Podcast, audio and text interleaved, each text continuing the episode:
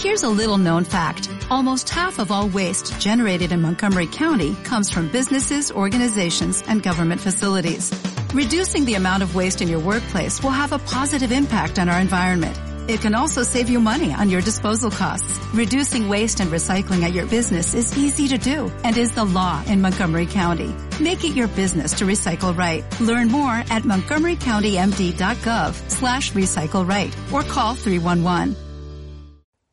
Lo que vas a escuchar a continuación es el episodio piloto de Amor, Terror y Thriller, un podcast nocturno de entretenimiento sobre cine y muchas cosas más, ya que el amor, el terror y el thriller son tres constantes en mi vida.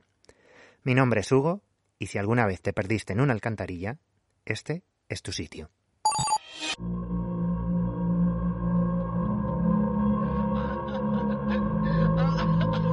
Amor, terror y thriller.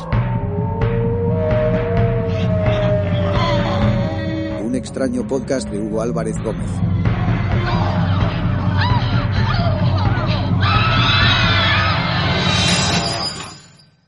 Lunes 22 de febrero de 2021.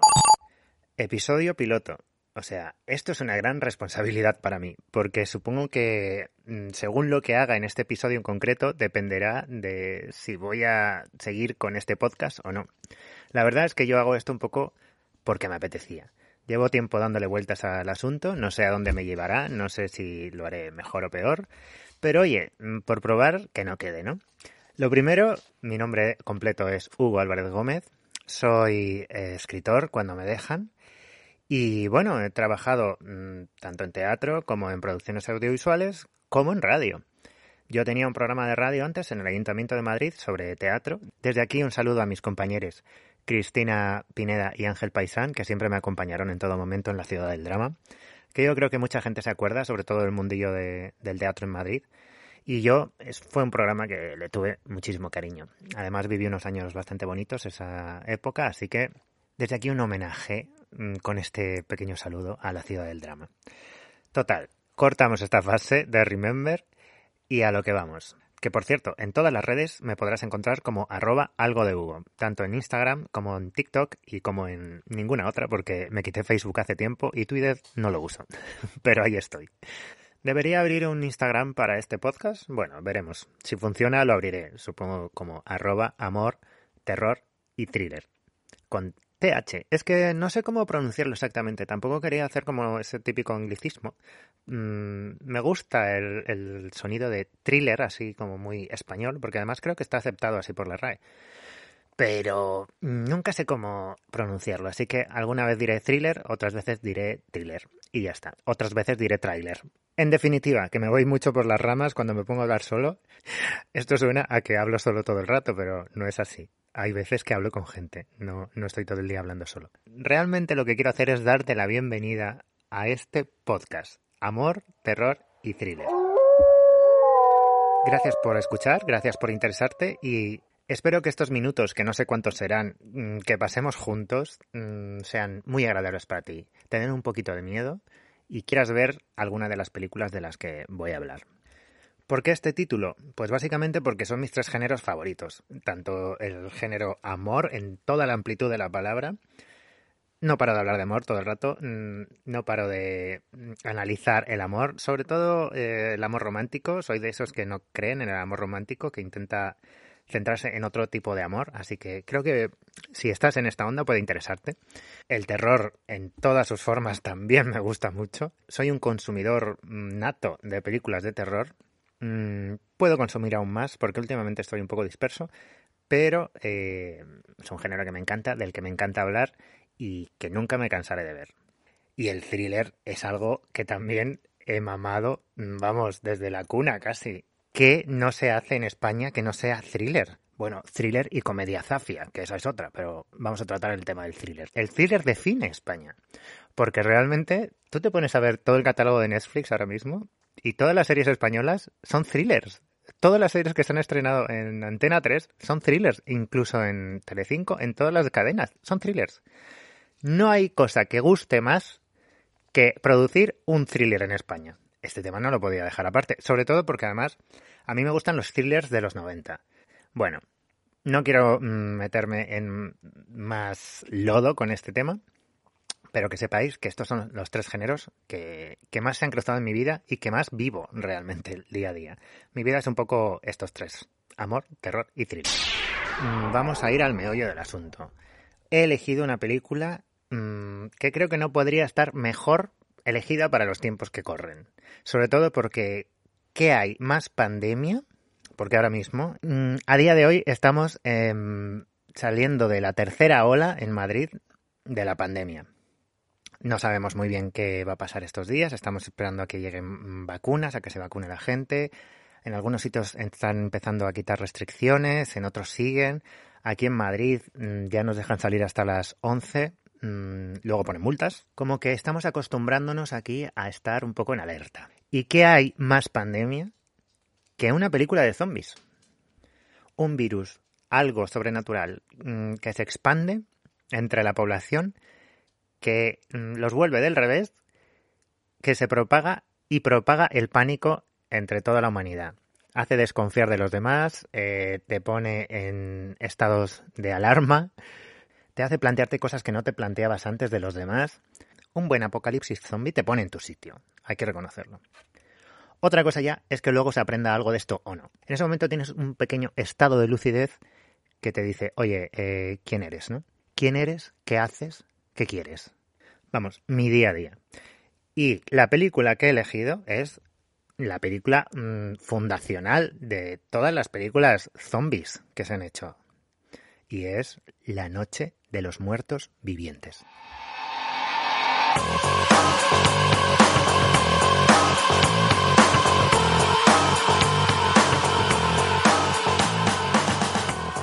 La primera vez que vi La Noche de los Muertos Vivientes es que yo tendría como mmm, 10 años, lo mismo. Y voy a empezar por el principio a contar esta historia. La cosa es que yo en un momento dado mmm, quería una tele en la habitación. Quería una tele y no sabía cómo conseguirla. Porque la paga que tenía yo en ese momento no me daba. Tenía que ahorrar. Así que mientras ahorraba, lo que hice fue construir una tele de cartón y hacerme mi propia programación proyectando mis propias películas que eran mmm, mis juguetes. o sea, haciendo mis propias películas para verlas yo mismo en un estado como de metatelevisión. Met metateatralmente. Era una cosa muy rara porque a la vez que yo era espectador también era el realizador, ¿no? Y tenía que mover los muñecos dentro de la tele haciendo la programación, pero claro, lo veía yo como espectador y decía, oh, me apetece cambiar no sé, esa disociación me parecía, ahora visto con el tiempo, me parece fantástica. Ojalá pueda hacer algo tan, tan bueno como en esos tiempos, alguna vez. Con lo que pasaron unos meses, yo busqué un montón de ofertas de televisiones a la par que hacía mi propia programación y encontré una televisión bastante barata. Eh, y mis padres pues me la compraron porque además, no sé, supongo que estarían pensando que estaba perdiendo la cabeza con eso con ese desdoblamiento. Es que yo me levantaba a las 8 de la mañana para poner la carta de ajuste en mi televisor. O sea, mmm, ponía los nombres de los programas y todos los créditos de quién actuaba, digamos, ¿no? ese día en, en la programación. Pero es que te, hice una eh, hacía programaciones cada día, ¿eh? Una locura. Total, que conseguí el dinero para la televisión y me la compré. Entonces yo fui como el niño más feliz del mundo en ese momento por tener una televisión en la habitación. Esto de tener tele en mi habitación tuvo muchísimas cosas buenas para mí, porque yo era eh, bastante adicto a consumir productos audiovisuales. Y entonces tener la tele en la habitación ya era como, wow, la puerta hacia directamente que me coma mm, el, cine, eh, la tele y todo. Así que eh, es, lo que es lo que pasó, me comió. Tampoco es que fuese yo un niño súper extrovertido, tenía amigos y jugaba con ellos y tal, pero muchas veces prefería estar en casa jugando solo o viendo la tele. Lo que pasó fue que a partir de que tuve la tele en la habitación empecé a consumir muchísimas películas sin parar. Además es que las consumía a todas horas porque, claro, yo me dormía tarde, en plan, puede que me durmiese a las 3, 4 de la mañana y a esas horas echaban pelis bastante interesantes. Aparte de las eróticas chungas de Telecinco, pelis antiguas o pelis para adultos, ¿no? Sin ser pornográficas. Así es que la primera vez que vi La Noche de los Muertos Vivientes tendría unos 10 años y fue en un especial de Halloween de Telemadrid, que por aquel entonces molaba bastante la programación, la verdad. Y ese día me acuerdo que echaron La Noche de Halloween, eh, otra película, que no me acuerdo cuál era, y después La Noche de los Muertos Vivientes. Por eso esto yo sería a las 3, 4 de la mañana, que supongo que como no tenía clase ya mm, directamente podía verla sin preocuparme. Y en su momento me dio bastante, mm, no voy a decir que pánico, porque a mí me gustaba pasar miedo y me gustaba, me gusta el miedo, pero me impresionó un poco, la verdad. Y además, eh, ahora viéndolo de mayor, es verdad que tiene ciertas partes bastante violentas para, para un niño. Supongo que lo mismo, los niños de ahora están un poco más acostumbrados a cierto tipo de violencia o, cierta representación de la violencia. Pero bueno, yo era un poco más inocente, supongo. Por supuesto, la vi doblada, que eso le añade como un plus de, de terror. Por lo menos a mí me da esa sensación. Porque ese doblaje como con nieve por detrás, ese ruido y las voces de ellos tan impostadas, mm, yo lo tengo asociado a cierto tipo de cine que además mm, me gusta. Luego, la peli es bastante mm, añeja, o sea, dentro de que no ha envejecido mal, creo, que eh, es una peli, pues esto, antigua. Porque es una peli de serie B, recordemos, no, no era una peli de alto presupuesto.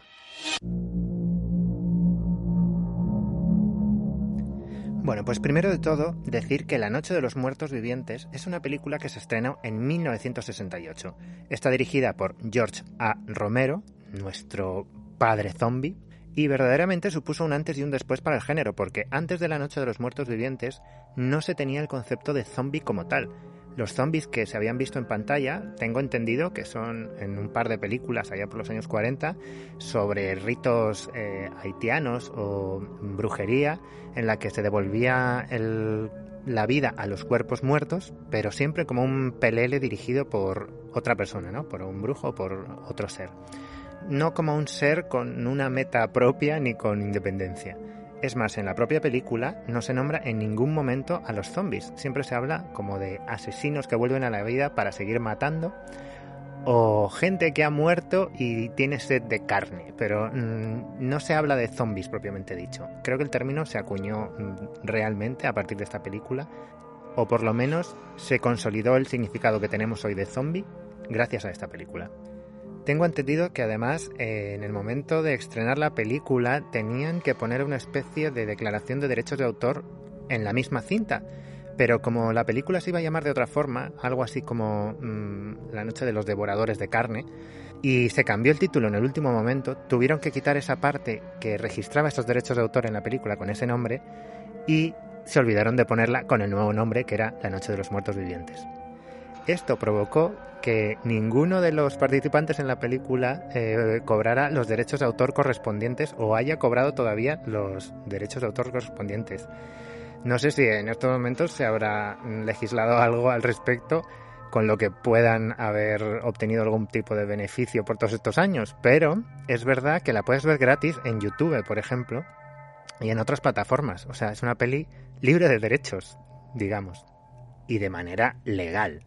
También es verdad que Romero, a partir de La Noche de los Muertos Vivientes, crea una saga con muertos vivientes que toma como referencia esta primera película. Zombie, El Amanecer de los Muertos, La Tierra de los Muertos, El Día de los Muertos. Bueno, no sé si lo he dicho bien en orden cronológico, pero tiene mm, cuatro o cinco películas a, cada cual más guay respecto a este tema. O para mí una verdadera joya de cómo se representa la humanidad o, mm, qué mueve a la humanidad en tiempos convulsos. Recuerdo leer por ahí que Romero tampoco buscó intencionadamente que el protagonista de su película fuera una persona negra, sino que esto fue una casualidad porque de todos sus amigos el que mejor actuaba era esta persona, Dwayne Johnson. Cosa que yo dudo bastante, mm, no me creo, no me termino de creer porque toda la película protagonizada por una persona negra, como, como es el caso, le da mm, un cariz totalmente distinto al significado de la película, ya que no hay que olvidar que el estreno fue en 1968, que es un año clave en el movimiento por los derechos civiles, y coincide también con el asesinato de Martin Luther King. Y años antes, mm, tres años antes creo que fue, el de Malcolm X, así que el ambiente estaba muy caldeadito y me parece mm, bastante importante tener en cuenta el contexto histórico.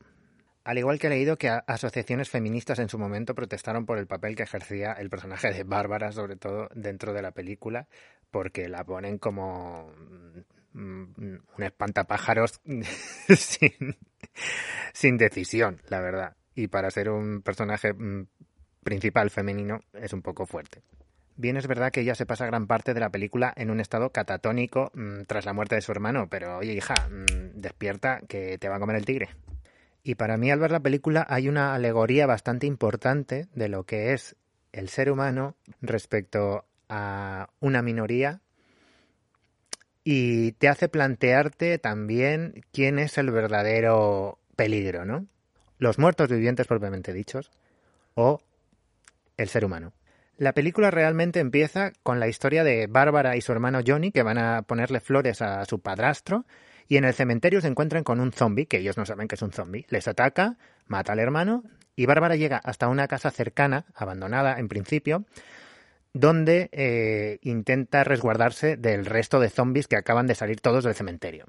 Allí se encuentra con Ben y básicamente tienen que sobrevivir, se encuentran a más gente, mm, pasan por múltiples aventuras sangrientas en las que van muriendo y aquí y allá personas aleatorias. Y al final pues pasa una cosa que te deja un poco... Mm, a mí por lo menos me dejó choqueado totalmente. Más que Bárbara incluso. Pero bueno, hasta aquí en el análisis sin spoilers. A partir de aquí te digo, si no has visto la película, mm, ponte a verla ahora mismo y luego si quieres te pones este podcast lo que queda de él, porque voy a destripar toda la película. Así como te lo digo. si la has visto y te apetece escucharla otra vez porque mm, hace mucho que no la ves y es una película que te gusta, pues oye, quédate. Y si no la has visto y no te importa y te apetece que te amenicen un poco la noche, pues aquí me quedo yo también para contarte todo acerca de la noche de los muertos vivientes.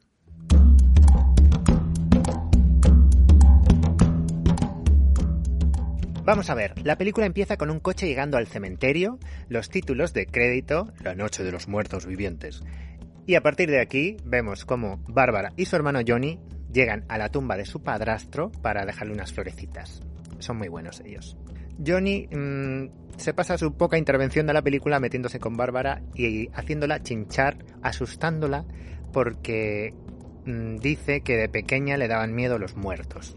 Bárbara se hace la remolona y en un momento dado ven a un hombre con muy mala pinta viniendo hacia ellos. Entonces Johnny aprovecha la tesitura para volver a asustar a Bárbara y le dice aquella frase mítica que es vienen a por ti, Bárbara. Se lo repite una y otra vez, vienen a por ti, Bárbara, vienen a por ti, Bárbara. Y Bárbara se asusta, como no cabe otra cosa en ella, porque ella es así, asustadiza. Y cuando se acerca a ese hombre con tan mal aspecto, ella intenta fingir que no pasa nada. Se arremanga el impermeable, pasa a su lado con desdén y... ¿Qué pasa? Que el hombre este, con tan mala pinta que es un zombie, pues va y ataca a Bárbara. Se echa encima de ella, forcejea, el hermano se da cuenta de que mm, ahí está pasando algo, entonces se interpone entre Bárbara y el zombie, y el zombie empuja al hermano y el hermano cae en una lápida con tan mala suerte que se da mm, en toda la nuca y se queda ahí tieso. Bárbara, horrorizada ante tal escena, se pone de los nervios y llega como puede hasta el lugar donde tenían aparcado el coche. Se mete dentro del coche y el señor este, mm, el zombie original, llamémosle señor zombie, el señor zombie intenta abrir la puerta del coche, golpea los cristales, le tira una piedra al coche y mm, Bárbara, mm, histérica, no sabe qué hacer, quita el freno de mano y el coche se va a tomar viento con Bárbara. Se estrellan un poco más allá, Mm, Bárbara sale del coche despavorida y ve que el señor zombie sigue persiguiéndola a una velocidad mm, bastante lenta, la verdad. Pero en este momento creo que, como no existían zombies antes, nadie sabía cómo se desplazaban. Mm, así que aquí Romero está inventándose básicamente las reglas. Creo que luego en sus películas posteriores los zombies pueden correr y no pasa nada, pero aquí va todo, todos los zombies van muy despacio porque no les hace falta, no es, es ese ser que te persigue y como sabe que te va a atrapar, no hace falta que vaya rápido, porque vaya a la velocidad que vaya, te va a alcanzar. Total, que Bárbara sigue corriendo hacia no se sabe dónde y llega hasta una especie de casa abandonada donde se mete. Ella tranquilamente se pone a inspeccionar la casa mm, y se asusta porque hay unas cabezas de animales colgadas. O sea, acaba de ver a su hermano desnucado, a un zombie que quiere comerse su carne, pero ella se asusta sobre todo de las cabezas de animales que tiene colgadas. Hombre, da miedo, ¿no? Ver cabezas de animales muertos ahí colgados. Pero hija, mm, no sé, no estás a lo que estás. Ella sigue cotilleando en esa casa que no le pertenece y se encuentra el cadáver de una mujer en una escalera con toda la cara comida. O sea, a esta mujer alguien le ha dicho, te voy a comer la cara. Y se la ha comido, literalmente. Bárbara, mm, espantada como nunca, mm, ya no sabe qué hacer e intenta salir de la casa. Porque claro, ella se cree ricitos de oro y mm, resulta que ha ido a la casa de la familia Manson. Así que nada más salir de la casa se encuentra a un chico que es Dwayne Johnson, Ben, y este la mete para adentro otra vez porque vienen un montón de zombies por detrás dispuestos a comerles los sesos. Ahora que caigo, creo que es posible que ninguno de las personas que salgan en la película, incluidos los zombies, con personas me refiero a todo el mundo, muertos vivientes y, no muertos, eh, sea negra. O sea, eh, la única persona negra es Ben. Ahora que lo pienso. O sea, Bárbara es blanca, su hermano también es blanco, todos los que están en la casa son blancos, claro. E incluso los muertos vivientes, ahora que me acuerdo, están maquillados eh, con esa con esa cara blanca, con los ojos hundidos, ese maquillaje tan teatral, ¿no? Un poco expresionista. Y, y creo recordar que todo el mundo es blanco. Hmm. Bueno, cuando vuelven a la casa, mm, Bárbara se chocan contra una pared y le caen unas gotas de sangre mm, bastante densas de que vienen de la mujer sin cara que está ahí tirada. Entonces Bárbara, mm, pues, añade eh, este pequeño trauma a su recorrido vital. Los zombies afuera se ponen un poco chungos y Ben logra matar a un par de ellos. Bueno, matar, se puede decir matar a unos muertos. Deshacerse, bueno, les mata. Pero Bárbara tiene tan mala suerte o mm, es tan lenta que mm, no se entera de lo que pasa y uno le pilla, claro. Aunque Ben es más rápido que una bala y le salva. Ben aprovecha y uno de los zombies que ha matado lo saca fuera de la casa, le prende fuego con un montón de gasolina que ha encontrado por ahí y lo deja a modo de a ver quién se atreve a entrar en esta casa mm, que voy a quemaros a todos vivos. O no, bueno, voy a quemaros a todos muertos. Voy a hacer creme brûlée. En ese momento Ben decide apuntalar la casa, le pide ayuda a Bárbara. Mm, Bárbara eh, está en otro mundo directamente, ya mm, la estamos perdiendo definitivamente. Y lo único que hace Bárbara en toda la película para apuntalar la casa, o sea, Ben se pasa un montón de tiempo cogiendo maderas de aquí y allá, clavándolas, arrancando puertas, sudando la gota gorda. Y Bárbara lo único que hace es coger tres maderitas contadas y las pone sobre un frigorífico. Y ya está. Para ella es suficiente. Tras todo este trabajo, se empiezan a contar su vida. Ben le cuenta no sé qué, de que ha llegado en un camión, que no tiene gasolina, pero le queda un poquillo para ir a no sé dónde, o yo qué sé qué. Y Bárbara le empieza a contar la historia con su hermano, que ya sabemos todos, y Ben pasa literalmente de ella. O sea, es como que ella está sacando todos sus sentimientos de dentro, en plan, ay, es que mi hermano me decía de pequeña que no sé qué y no sé cuántos, y ahora no está, y él tiene las llaves del coche. Y cuando la cámara mm, pasa a enfocar a Ben, mm, Ben se ha levantado y se ha puesto a poner más maderos porque, porque Bárbara mm, es una pesada, pero oye, eh, no sé, que ahí contigo, ¿no? Un poquito de escucha antes de ponerte a trabajar. Y básicamente le dice que espabile y que no le cuente su vida, punto. No, al final Bárbara es un poco mártir. Bueno, Bárbara se enfada porque Ben le dice, oye, mira, es que tu hermano está muerto, déjalo ya, mm, vámonos a hacer algo productivo, mm, vamos a ver qué podemos hacer aquí. Y Bárbara entra en un ataque de histeria, le pega a Ben y Ben le da otra torta que la deja tiesa. Así Bárbara mm, se desmaya y se queda ahí en el sofá mm, durmiendo. Vamos, mira, que voy a quitarme de encima a Bárbara y ya está. Mm, aquí definitivamente termina el, el personaje de Bárbara, pasa de ser personaje principal a ser secundario. Y ahora nos centramos totalmente en Ben. Él pone la radio mientras no dicen nada en la radio, decide sacar un sillón y volver a quemarlo por si acaso, para que la gente vea, pues, oye, mira, que aquí se queman cosas, no entréis. Después destapa una puerta secreta mm, detrás de una estantería. Vale, ¿qué es esa puerta? ¿Por qué esta puerta está oculta? Pero no, ya está. Mm, no vamos a pensar en más cosas porque mm, hay muertos fuera. Ben coge un rifle, Bárbara se despierta pero ya ni siquiera habla. Ben sube a mover el cuerpo de la señora esta sin cara, Mm, porque le parece un poco vomitivo. y decide quedarse ahí en el piso de arriba haciendo sus cosas. En ese momento, Bárbara ve como de la puerta oculta salen dos hombres y ya mm, le termina de dar como el susto definitivo. O sea, ya después de todo esto, de repente dos hombres salen de una puerta y ella pues se caga encima directamente. Bueno, no se caga encima literalmente, pero yo me imagino que por dentro mmm, se caga. Pero no pasa nada, eh, llega Ben y le explican que son dos tíos que estaban en el sótano, que les han escuchado mover muebles, porque debía ser que, no sé, estaban intentando remodelar su casa, mientras hay un apocalipsis zombie fuera, pues es el mejor momento para redecorar. Y ellos lo que hacen es aguantar en el sótano. O sea, uno de ellos es el señor Cooper, que está con su mujer, Helen Cooper, y otro es el joven Tom, con su joven pareja también, Judy. El matrimonio Cooper, Helen y Harry Cooper, tienen a su hija eh, también en el sótano, gravemente herida, no se sabe por qué, y no la pueden mover de ahí. Bueno, discuten de qué haces tú aquí, yo estoy aquí, esta casa me pertenece.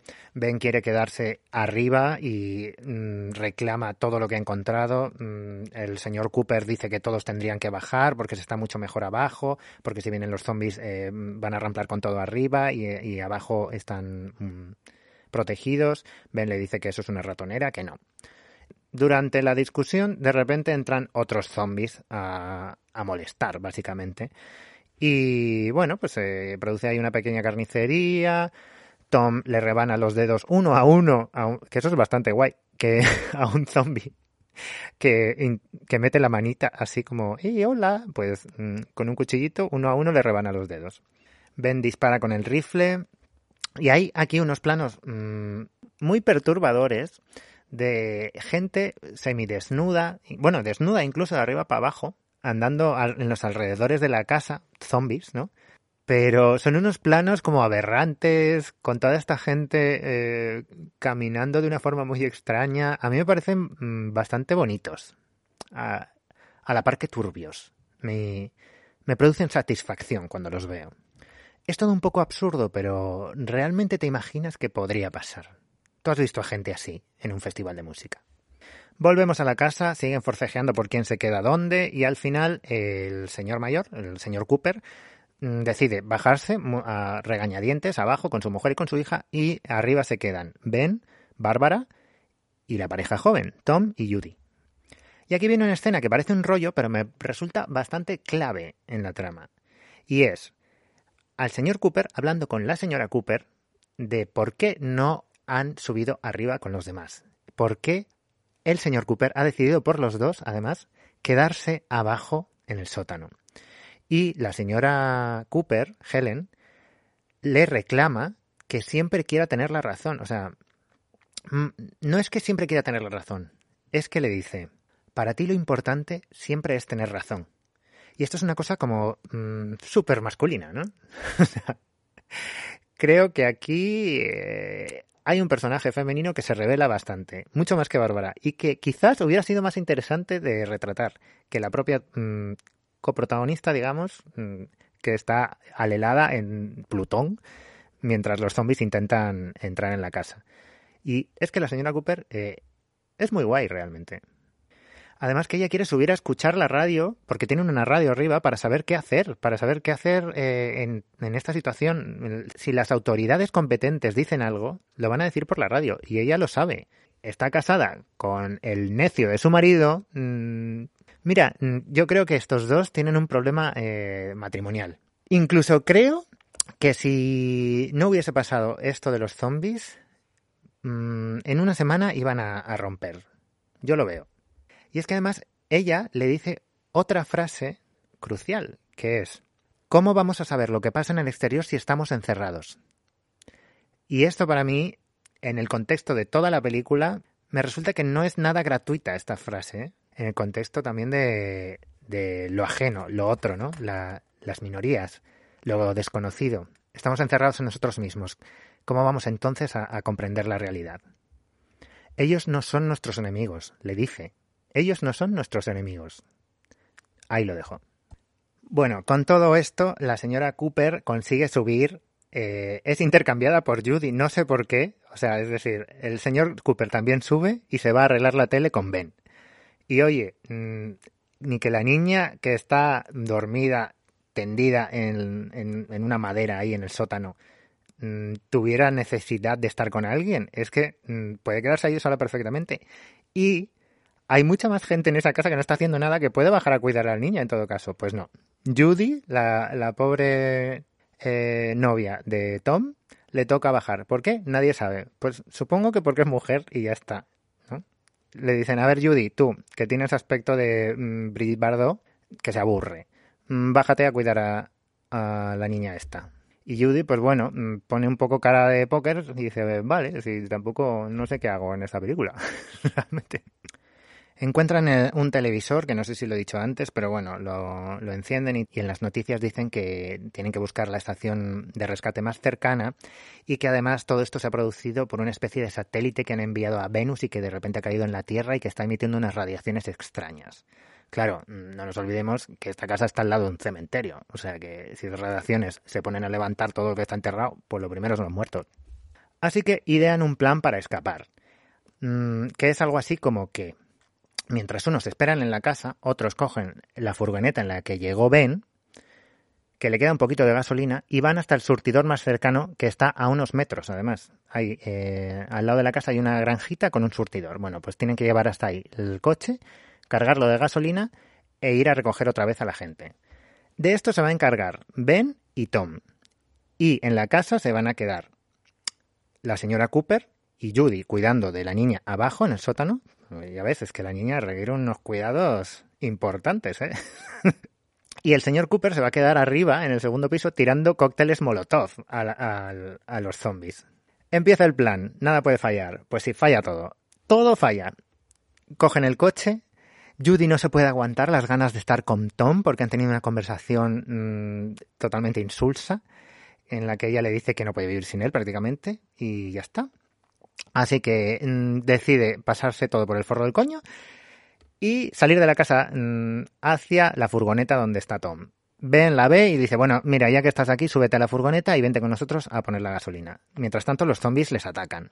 Ben con una antorcha se libra de unos cuantos, hacen un par de requiebros ahí con el furgón, lo consiguen, llegan hasta el surtidor, se baja Tom de la furgoneta coge el surtidor de gasolina y hace ¡Uy!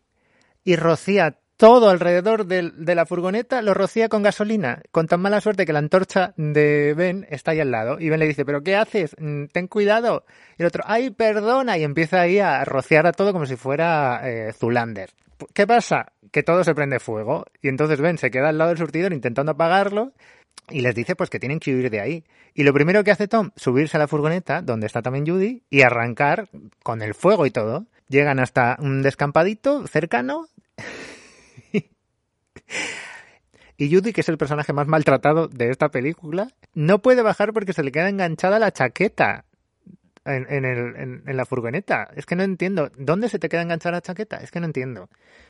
Bueno, pues Tom va a quitarle la chaqueta y explota el furgón y, los dos pues quedan ahí como un roast beef para los zombies, porque luego van directos los zombies a por ellos y, les ves ahí con sus les ves ahí con, sus cositas, ¿no? Con, sus huesitos y sus vísceras, eh, todas churruscaditas. Oye, eh, la verdad que ha sido un menú excelente para los zombies. Ben flipa directamente y va hacia la casa y el señor Cooper ve llegar a Ben y le cierra la puerta en las narices.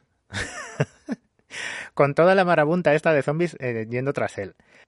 Ben, que es muy astuto, le pega un patadón a la puerta que la parte por la mitad, entra, vuelve a coger todos los maderos, los clava rápidamente, porque es, mm, un, es agilísimo con el vircolaje, y le da tiempo a darle una pequeña paliza al señor Cooper por cabrón. Después de todo este trajín, como que se ponen a tomar el té, eh, vuelven a ver la tele, mm, y, en las noticias hay unos cazurros mm, que se han, que se han agrupado para eh, ir de cacería de zombies prácticamente y, están ahí con sus rifles y sus escopetas mm, dando tiros al aire. Bueno, una payasada. Y en un momento dado, pues los muertos eh, ya han encontrado sus formas de integrarse, ¿no? Entonces deciden entrar otra vez en la casa, porque ya está bien, ¿no? hay un forcejeo entre ellos, Ben, eh, la señora Cooper y el señor Cooper, y a Ben se le cae el rifle. Y el señor Cooper lo único que hace es coger el rifle porque él lo que quiere es tener razón y tener el poder. O sea, le da igual los demás, le da igual su mujer, le da igual quien esté por ahí, le da igual los zombies. Él lo que quiere es tener el rifle en sus manos y sentirse mm, con una polla grande. Pero como es idiota, pues eh, Ben lo que hace es arrancarle otra vez el rifle de las manos y aprovecha y le pega un tiro delante de su mujer. Y su mujer ni se inmuta, oye. Incluso percibo un ligero atisbo de, felicidad cuando, cuando recibe ese tiro el hombre. Bueno, mm, no sabemos mucho más porque la coge un zombie del cuello, el marido cae con el balazo ese en el cuerpo hacia el sótano, se encuentra con la niña. Bárbara despierta de su estado catatónico e intenta liberar a la señora Cooper de las garras de los zombies, pero no lo consigue, la pobre. Es atrapada por más zombies y en ese momento entra por la puerta su hermano, su hermano Johnny convertido en un espantajo, en un zombie. Y Bárbara, después de haber estado llamándole toda la película, le rechaza. ¿Cómo le puede rechazar? O sea, da igual que sea un zombie, sigue siendo tu hermano, ¿no? ¿No, has estado tan pesada toda la peli con verle? Pues nada, le rechaza. Y el hermano mmm, ha traído a todos sus amigos, la coge y se la lleva. La señora Cooper, mientras, mm, con todo este lío de Bárbara, ha aprovechado para mm, quitarse de encima unos cuantos zombies y baja al sótano y se encuentra al marido siendo devorado por su hija, que, oh sorpresa, como la mordió un zombie hace unas horas, ahora es una zombie en toda regla. Es una niña devoradora de carne. Es una niña no vegana. Pero parece que la madre como que no se entera. O sea, eh, no sé. Mm, ella está feliz porque su marido haya muerto, pero con su hija mm, tiene ahí el amor romántico bien clavado. Así que lo que hace es ir a abrazarla, aunque, aunque la niña tenga el aspecto de un perro rabioso con tifus.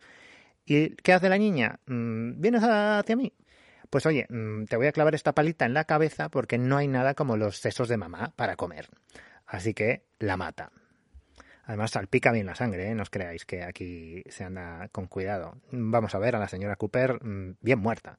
Ben reaparece porque no sé dónde ha estado, habrá ido al baño porque tenía mm, ganas de mear o algo así. Y entonces eh, se encuentra con todo el percal en el salón, todos los zombies dentro, la niña eh, asesina que también ha salido mm, del sótano está ahí. Mm, es una, una jarana de zombies, un, guateque de muertos. Y entonces eh, Ben lo que hace es, pues esta es la mía, me voy al sótano. Se encierra en el sótano y se encuentra con el matrimonio Cooper, que en un último acto de amor a la vida intentan comérselo, pero ven como lleva el rifle, les pega dos tiros y se acabó. Pasa la noche y al amanecer todo el grupo de cazurros asociados llegan a la casa donde estaban encerrados nuestros protagonistas. ¿Y qué pasa? Pues que ven a Ben asomado por una ventana y le pegan un tiro. Fin. O sea, eh, además es que es un tiro muy premeditado, dentro de que yo creo que incluso mm, le da igual que sea un zombie o no, le dice, dale en toda la frente. Y hecho y dicho, oye, patapán. Y lo deja ahí frito al pobre Ben. Y a partir de aquí empiezan los créditos con una sucesión de, de fotos mm, bastante malrolleras del pobre Ben siendo atrapado por la policía con ganchos y todo como si fuera, mm, pues eso, un fiambre del McDonald's. Incluso lo tiran a, una montaña de muertos y se ve como cae al lado de nuestro señor zombie original, del, principio de la película. Hay una comparativa aquí como, bueno, todos son lo mismo, ¿no? Nos da igual quién, eh, quién está vivo o quién no, porque para nosotros eh, los hombres blancos con rifle son todos lo mismo. Y así acaba la película. O sea,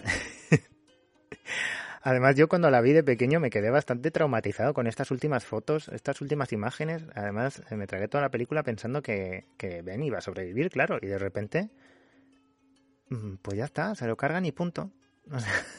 además de una manera súper fría, súper cortante, cosa que para mí mm, me deja peor sabor de boca. Dentro de que la peli me gusta, es un... es, es, mm, es más puñalada hacia ti, ¿no? Como espectador. Muchas cosas. Es que casi mm, podría resumir esta película como el terror que provocan los otros en ti, básicamente. Por lo menos esa es mi lectura. Así que yo creo que tenéis que ver La Noche de los Muertos Vivientes, tanto en compañía como en soledad, porque es una peli icónica, desde luego, que hay que ver en algún momento de, tu vida, si te gusta sobre todo el género. La noche de Halloween está muy bien para verla, la noche de Halloween, pero ya entrada la noche, ¿eh? o sea, como de madrugada. E incluso yo creo que se disfruta mucho en plan con palomitas, doritos, mm, de este, de este cine guarro para ver. Y comentada, desde luego, ¿eh? porque creo que puede tener eh, sus puntos divertidos, estando con amigos y comentándola como si fuera esto mm, chicas malas. También es como la típica peli para tener de fondo cuando realmente te van a asesinar a ti. Es una peli en blanco y negro, y no un blanco y negro nítido, sino un blanco y negro bastante, ¿cómo decir?, nebuloso. Hay un remake de 1990, mm, más como un telefilme de, La Noche de los Muertos Vivientes, incluso que está supervisada por el propio Romero y que ya cambió partes del guion para que el personaje principal, Bárbara, tuviera mm, más independencia y fuera mucho más activo, que aquí se queda bastante sumiso. Y creo que no tengo nada más que añadir, así que sin más dilación, espero que hayáis disfrutado de este podcast. Buenas noches, abrazos y pesadillas.